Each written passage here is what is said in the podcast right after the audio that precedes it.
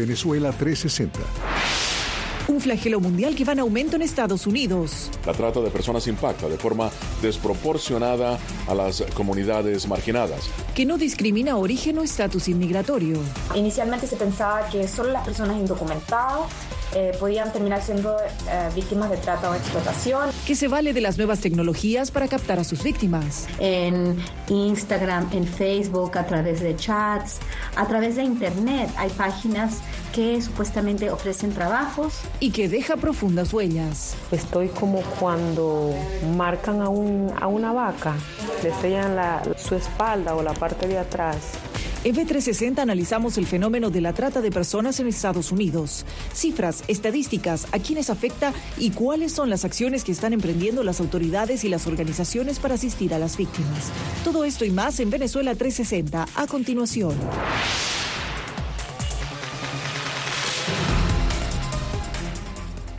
Bienvenidos a B360, soy Belén Mora y los acompaño desde Washington. Iniciamos esta edición con un tema que genera preocupación en este país y que, según datos oficiales, las investigaciones vinculadas con la trata de personas se incrementó en los últimos años, un fenómeno que a nivel mundial afecta a más de 27 millones de personas.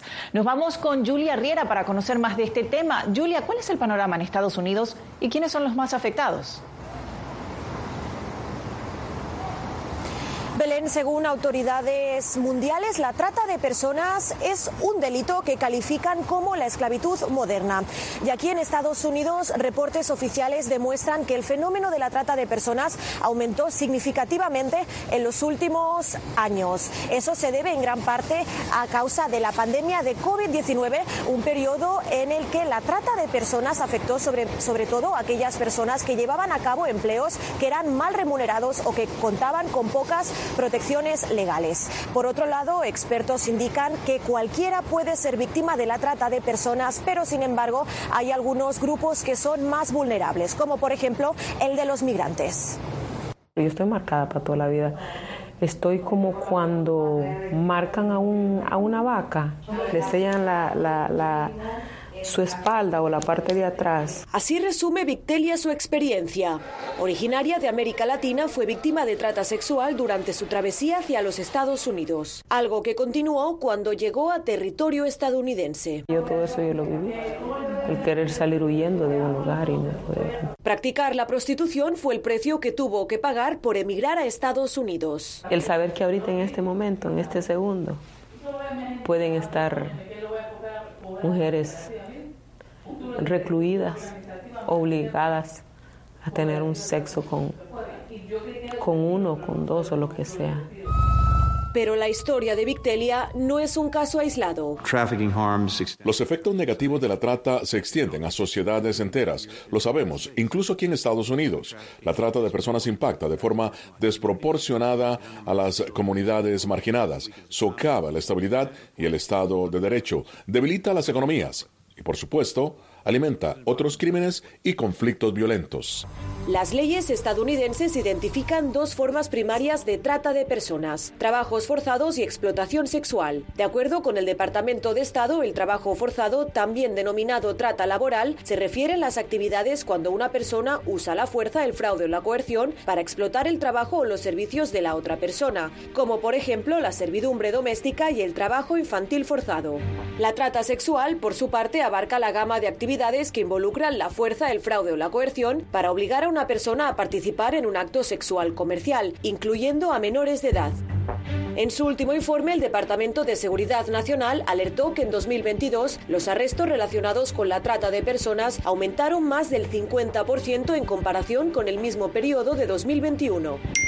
Aumento en el que Internet y las redes sociales juegan un papel importante en Instagram, en Facebook, a través de chats que supuestamente ofrecen trabajos, este, por ejemplo, personas que están en otras partes y terminan ejerciendo una profesión o haciendo una actividad para que otra persona pues se quede con los recursos, ¿no? Y estas personas no pueden salir de ahí. Autoridades advierten que esta práctica es común sobre todo en grandes ciudades receptoras de inmigrantes y con acceso relativamente fácil a lugares como aeropuertos y carreteras interestatales. Polaris, organización dedicada a ayudar a víctimas de trata, señala que en Estados Unidos los ciudadanos de América Latina y el Caribe son altamente vulnerables. Inicialmente se pensaba que solo las personas indocumentadas eh, podían terminar siendo eh, víctimas de trata o explotación y que de alguna forma era culpa de ellas. Pero también vemos en los contextos de visas de trabajo temporal, por la estructura misma de la visa, en la cual la persona que viene se sujeta a un régimen de reclutamiento totalmente oscuro en los cuales no hay realmente transparencia. Y como la trata de personas tiene muchas formas de camuflarse, organizaciones como Reset 180 luchan para identificar y apoyar a las víctimas. Tenemos una tecnología que es genial que se llama señal de libertad, a través de la cual podemos rastrear sitios web de personas que son vendidas para tener sexo comercial. Podemos comunicarnos con ellos por mensaje de texto. Podemos dirigirnos a un área determinada dentro de nuestra ubicación y les enviamos un mensaje que dice, hola, somos de Reset 180 y ayudamos a los que son víctimas de sexo y explotación. Sí, a veces nos insultan, sí, pero otras personas dicen, ¿estás hablando en serio? Realmente necesito ayuda. Organizaciones que luchan por los derechos de las víctimas advierten que desde el año 2020 aumentó en un 125% el reclutamiento a través de las redes sociales. A nivel federal, la administración Biden-Harris creó un grupo nacional contra la trata de personas y también un grupo de trabajo formado por varias agencias del gobierno se encarga de monitorear y combatir este fenómeno con acciones como, por ejemplo, erradicar las redes de trata no solamente en Estados Unidos, sino en todo el mundo. Además, en los últimos años, el Congreso de Estados Unidos aprobó varias leyes en esta materia. Julia, muchas gracias por esta información. Nosotros hacemos una pausa y al regreso hablamos acerca de la situación política de Venezuela y la posible vuelta al diálogo entre el gobierno y la oposición. Pero antes nos vamos hasta Denver para la cumbre de ciudades. ¿Qué novedades tendremos, Anthony? Belén, pues más de 3.500 líderes de, toda, de toda la región, también más de 250 alcaldes de Estados Unidos y del resto de las Américas se han dado cita en Denver, Colorado, en esta cumbre de ciudades de las Américas para abordar precisamente un tema clave, el cambio climático.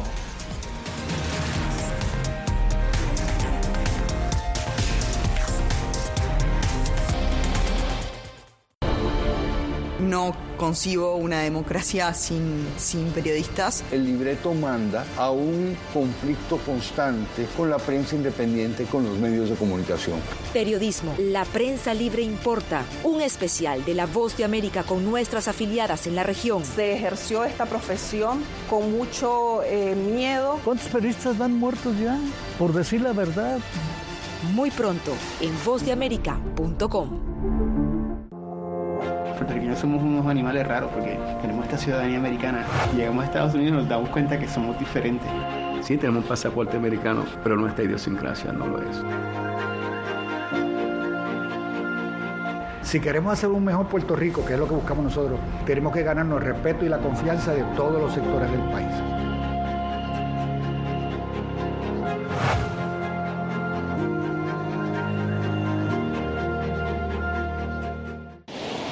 Algo he aprendido estos últimos años y es el darme cuenta de que nosotros podemos planear todo, pero que la vida tiene cosas para vos que no te imaginas. Me duele porque estoy aquí por ese país que hoy me quitaron.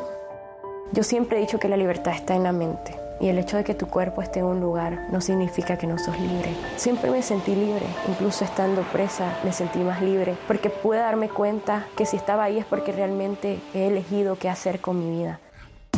La Voz de América te invita a ser parte de nuestra familia a través de las redes sociales. Encuentra en tu muro las últimas noticias de tu país en su conexión con Estados Unidos, la región y el mundo. Historias que empoderan las voces latinoamericanas de política, economía, salud, actualidad, balanceadas y precisas. Únete a un equipo de origen hispanoamericano que trabaja para conectarte con los tuyos. Síguenos en Facebook y conviértete en protagonista de una historia que tú mismo ayudarás a construir.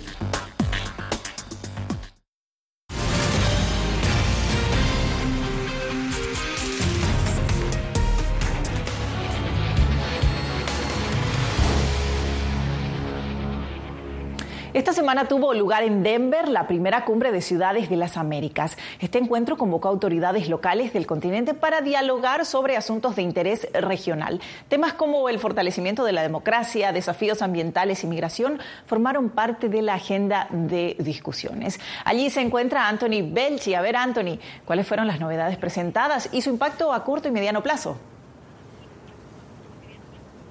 Pues sí, Blen, ya lo comentábamos antes, más de 3.500 líderes de, toda la región, más de 250 alcaldes de Estados Unidos, del resto de las Américas, han dado cita estos días en la ciudad de Denver, Colorado, para abordar la cuestión climática a petición del gobierno de Estados Unidos, que ya el pasado mes de junio, en esa cumbre de las Américas que se celebró en la ciudad californiana de Los Ángeles, pidieron la necesidad de poder eh, crear un foro de diálogo, de conversación con líderes de alcaldes de toda la región para poder abordar la cuestión climática y más cuando eh, la ONU ha alertado que se tienen que implementar políticas cuanto antes. Y al respecto, ¿cuáles fueron las iniciativas más relevantes y su impacto en grupos vulnerables como los migrantes?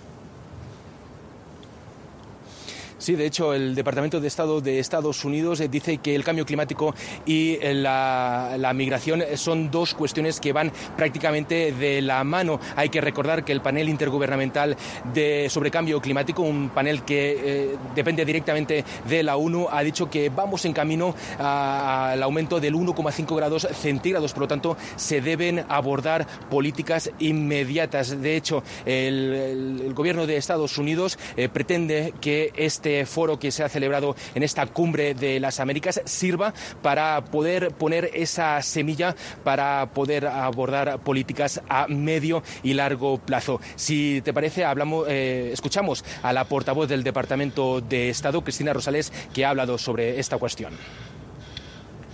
El cambio climático sabemos que eh, obviamente es, un tema que también está impulsionando a las personas a que tengan que emigrar. Sabemos que también es uno de los motivos que tenemos que abordar, que tenemos que tratar con eh, nuestros vecinos, con, con, la región, de poder ayudar con inversiones, sea de forma de asistencia humanitaria o hasta inversiones para que estos países, para que estas ciudades puedan abordar el cambio climático.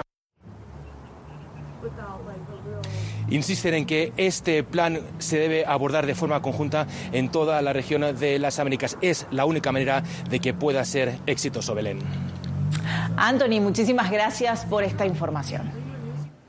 Y pasamos ahora de Colorado a Florida, donde según cifras de la Oficina de Censo de Estados Unidos, en los últimos años gran cantidad de personas han elegido este estado para convertirlo en su lugar de residencia. La razón, porque este estado se ha convertido en un lugar para, eh, por el crecimiento del, rápido económico y en una gran oportunidad para el emprendimiento en turismo, bienes raíces y tecnología.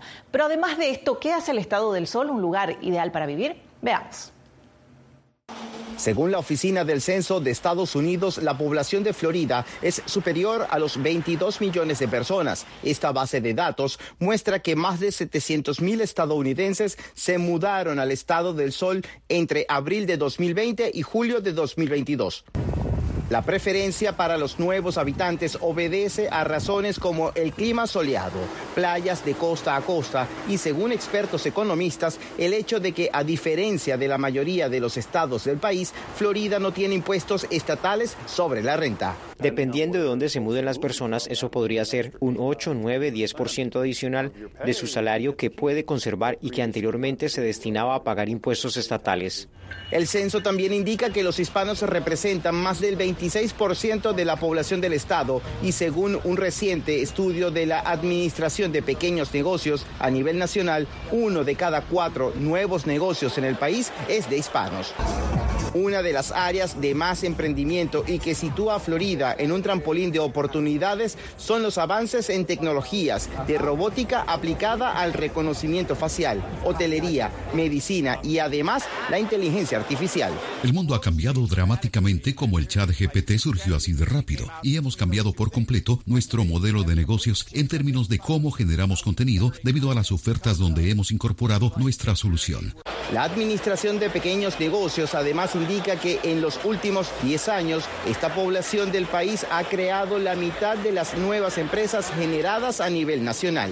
Según la Red Nacional de Acción Empresarial Latina, se trata de comercios emprendidos por inmigrantes que deciden instalarse en esta nación. Un ejemplo es el restaurante Doggies, un establecimiento en Miami que fue visitado recientemente por la vicepresidenta de Estados Unidos, Kamala Harris. Fue un honor, como un reconocimiento, creo que de parte de, de, este país que nos, que, nos, que nos abrió la puerta como inmigrante y el hecho que haya venido a visitar Doggies wow, para nosotros es un honor. Este local vende las famosas arepas venezolanas. Comenzó en 2010 con un puesto ambulante y ahora es parte de la cultura culinaria en el sur de Florida. Eso nos dio a entender que lo que venimos haciendo lo estamos haciendo muy bien y creo que esto es un logro de todos esos inmigrantes que están luchando por un sueño en este país. El logro de Doggy también es el logro de todos esos empleados que han pasado por aquí, que todavía siguen muchos con nosotros. Tenemos empleados de todas las nacionalidades chileno, hondureño, nicaragüense, venezolano, colombiano, un estudio de la Universidad de Stanford revela que los emprendedores hispanos son un gran motor de la economía estadounidense. José Pernalete, Voz de América, Miami. Nueva pausa y al regreso hablamos sobre el futuro político de Venezuela y los esfuerzos por reactivar el diálogo entre el gobierno y la oposición. Y más adelante les contamos sobre una enfermedad que a pesar del conocimiento que se tiene sobre ella amenaza a gran parte de la población. Ya volvemos.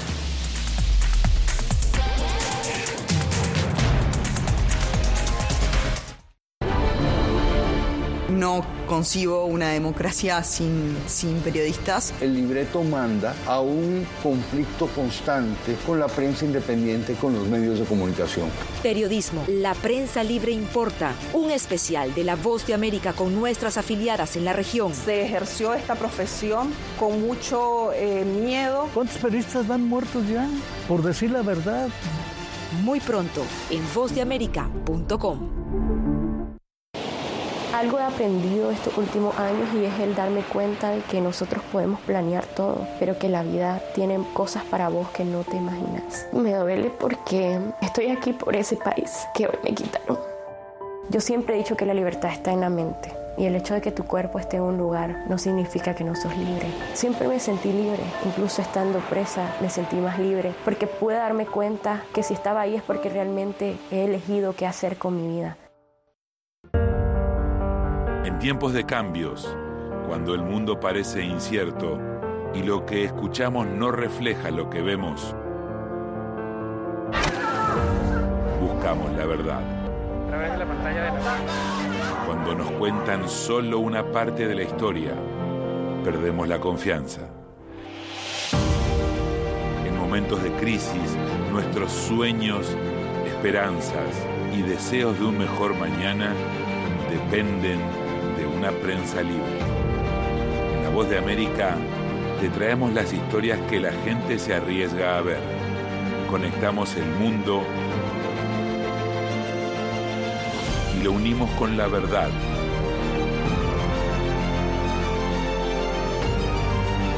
En La Voz de América te presentamos el panorama completo.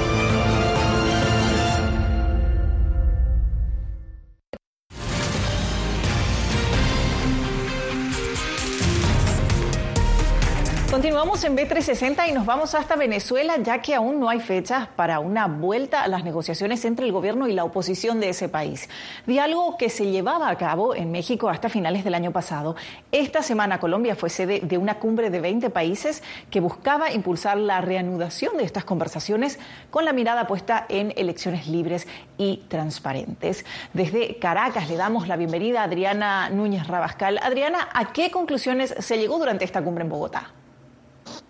Al finalizar la cumbre internacional por Venezuela en la ciudad de Bogotá, el canciller colombiano Álvaro Leiva leyó un comunicado de tres puntos y el primero de ellos era justamente el que tiene que ver con buscar unas elecciones donde todos los actores políticos puedan participar libremente, es decir, que no haya inhabilitaciones políticas y además que se elimine el ventajismo a favor del Estado. También se habló de una liberación gradual de, gradual de sanciones siempre y cuando las partes lleguen a acuerdos. Y en tercer lugar es, por supuesto, promover esa vuelta a las negociaciones en México que son avaladas o facilitadas por el Reino de Noruega y también el proveer un fondo fiduciario para atender la crisis humanitaria en el país.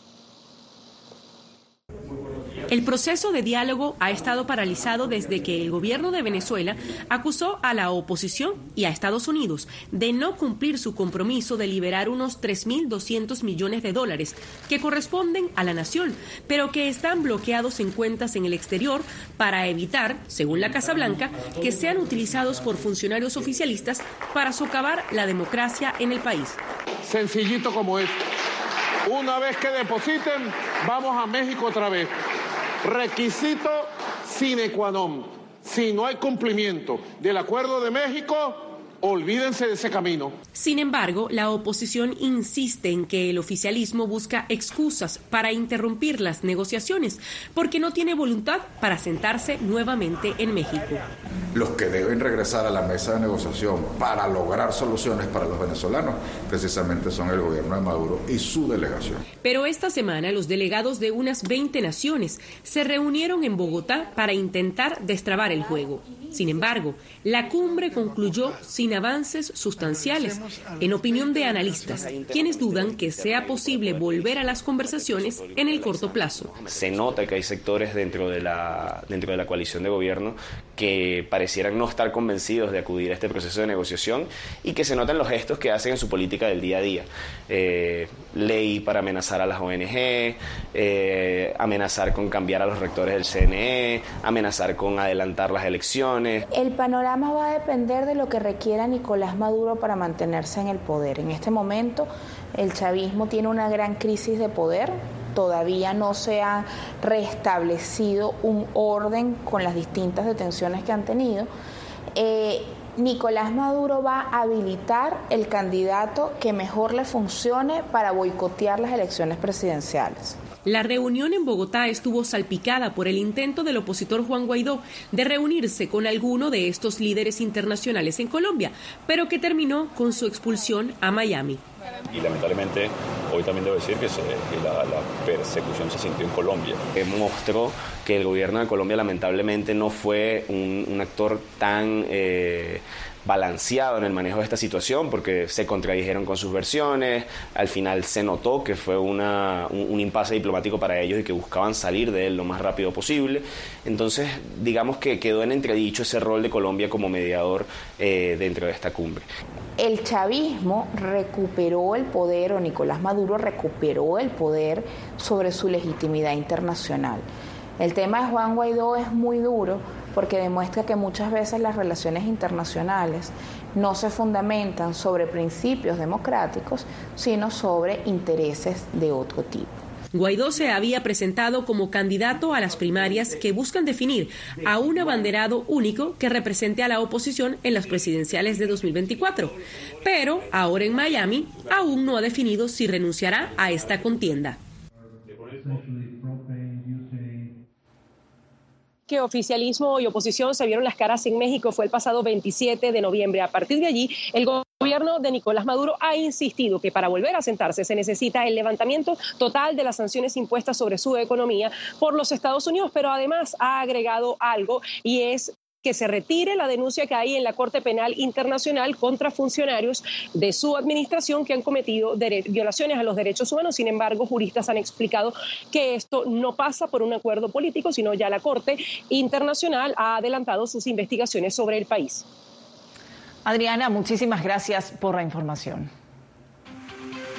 Última pausa, pero a la vuelta hablamos de una enfermedad que pone en riesgo a la mitad de la población mundial. Esto y más en nuestro segmento especial de Visión Salud. Ya volvemos.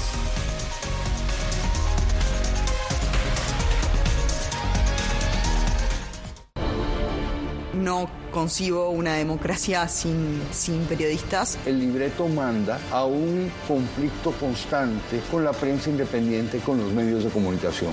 Periodismo, la prensa libre importa. Un especial de La Voz de América con nuestras afiliadas en la región. Se ejerció esta profesión con mucho eh, miedo. ¿Cuántos periodistas van muertos ya? Por decir la verdad. Muy pronto en vozdeamerica.com. puertorriqueños somos unos animales raros porque tenemos esta ciudadanía americana. Llegamos a Estados Unidos y nos damos cuenta que somos diferentes. Sí, tenemos un pasaporte americano, pero nuestra idiosincrasia no lo es. Si queremos hacer un mejor Puerto Rico, que es lo que buscamos nosotros, tenemos que ganarnos el respeto y la confianza de todos los sectores del país.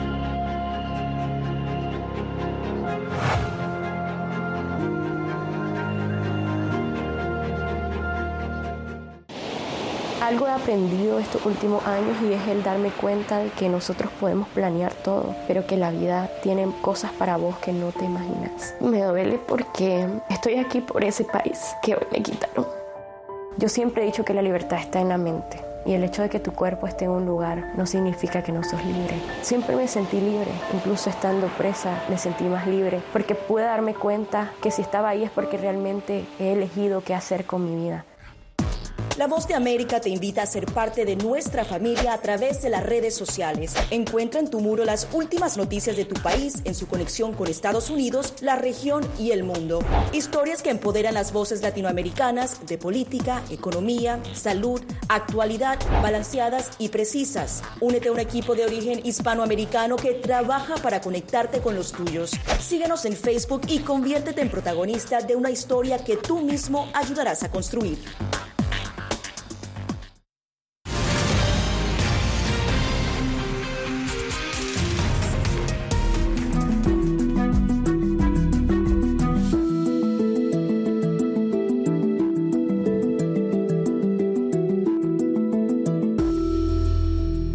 El paludismo o malaria es una enfermedad que continúa propagándose rápidamente en las Américas. De acuerdo con la Organización Mundial de la Salud, más de la mitad de la población mundial está en riesgo por esta enfermedad. Veamos por qué.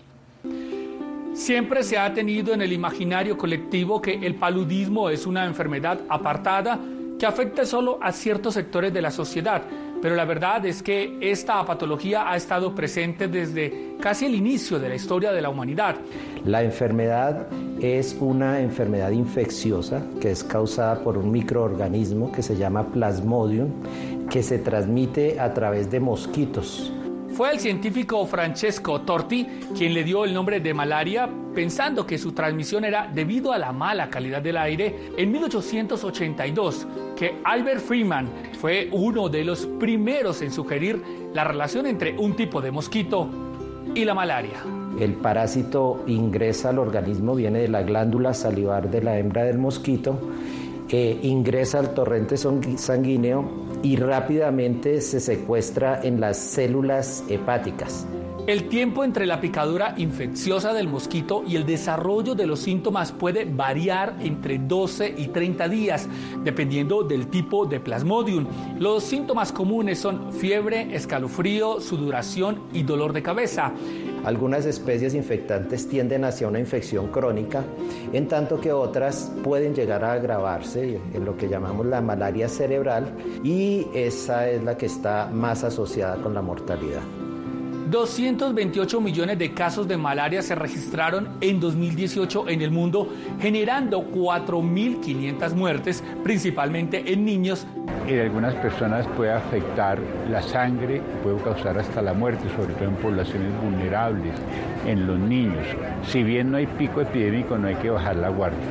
El paludismo se da en más de 100 países y alrededor de la mitad de la población mundial se encuentra en riesgo de sufrir esta enfermedad. En las Américas, el, la Organización Mundial de la Salud estableció que para el año 2030 eh, teníamos que alcanzar una meta de eliminar la malaria en 35 países. Actualmente hay 84 países en el planeta que tienen transmisión autóctona por malaria. Datos de la Organización Panamericana de la Salud estiman que en Latinoamérica existen 138 millones de personas en zonas de alto riesgo de transmisión.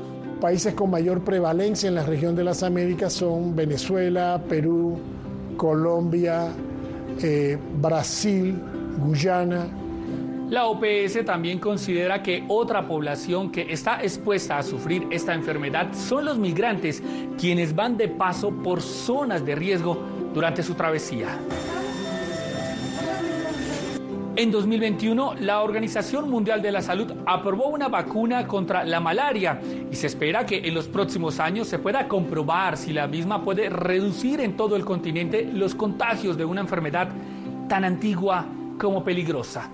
Jair Díaz, Voz de América, Bogotá, Colombia. Hasta aquí Venezuela 360. Gracias por acompañarnos. Soy Belén Mora. Hasta la próxima.